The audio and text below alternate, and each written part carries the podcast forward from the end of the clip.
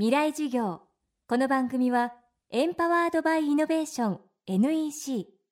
暮らしをもっと楽しく快適に川口義賢がお送りします。未来授業水曜日チャプター未来授業。今週の講師はルイ・イーグル株式会社代表岩波邦明さん。東京大学医学部在籍中に開発したゴースト暗算という画期的な暗算方法が大手進学塾や計算ドリルで高い人気を集め1987年生まれの20代にして教育界の革命児と呼ばれている方です。今週はこのゴースト暗算を通じて考える子どもが勉強をすることの意味そして勉強が子どもの心と頭にもたらすものを岩波さんに伺っています。子どもの頃から算数好きで複雑な計算が楽しかったという岩波さん。算数や数学が将来何の役に立つのかというよく聞く疑問に対してどう考えているのでしょうか。未来事業2時間目。テーマはなぜ数学を学ぶのか。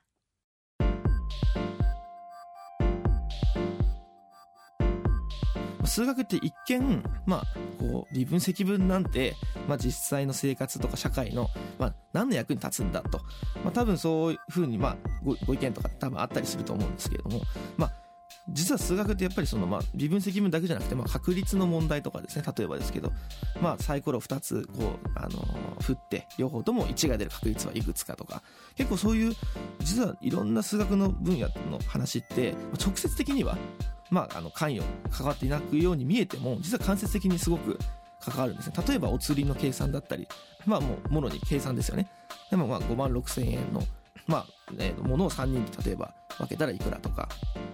でそもそも数学っていうのは結局、まあ、そういう、まあ、ものすごく大事なあのツールというか。で特にその数学っていうのを通じてこう論理力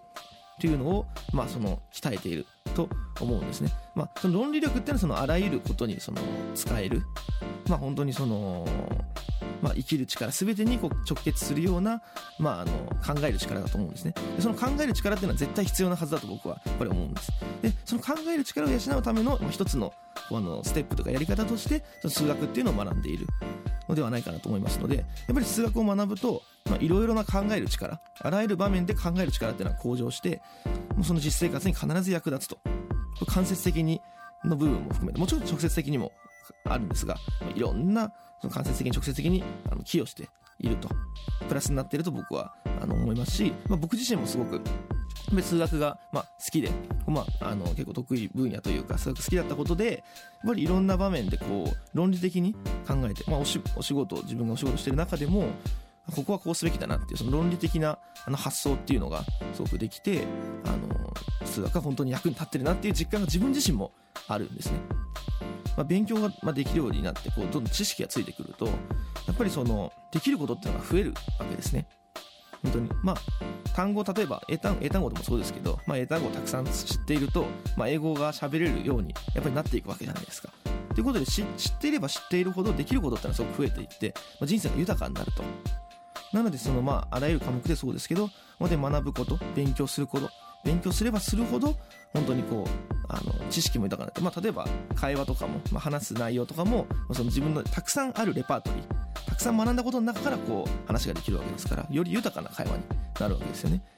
ということでその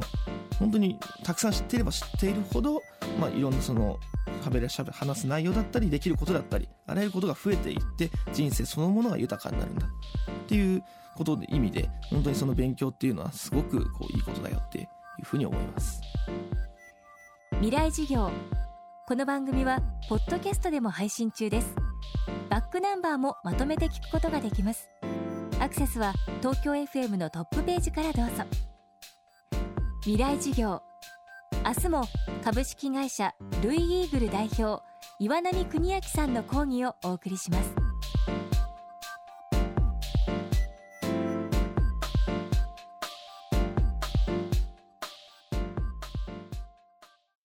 球にあふれるたくさんの情報。数字も文章も動画も感情も。そんなビッグデータを集めて組み合わせて分析して新しい価値を創造する。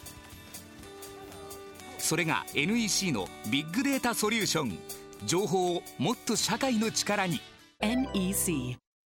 川口技研。こんにちは。新井萌です。地球にも人にも優しい OK 網戸で気持ちのいい夏を送りましょう。萌えは網戸でエコライフ。川口技研の OK 網戸。川口技研。未来授業。この番組はエンパワードバイイノベーション NEC 暮らしをもっと楽しく快適に川口義賢がお送りしました。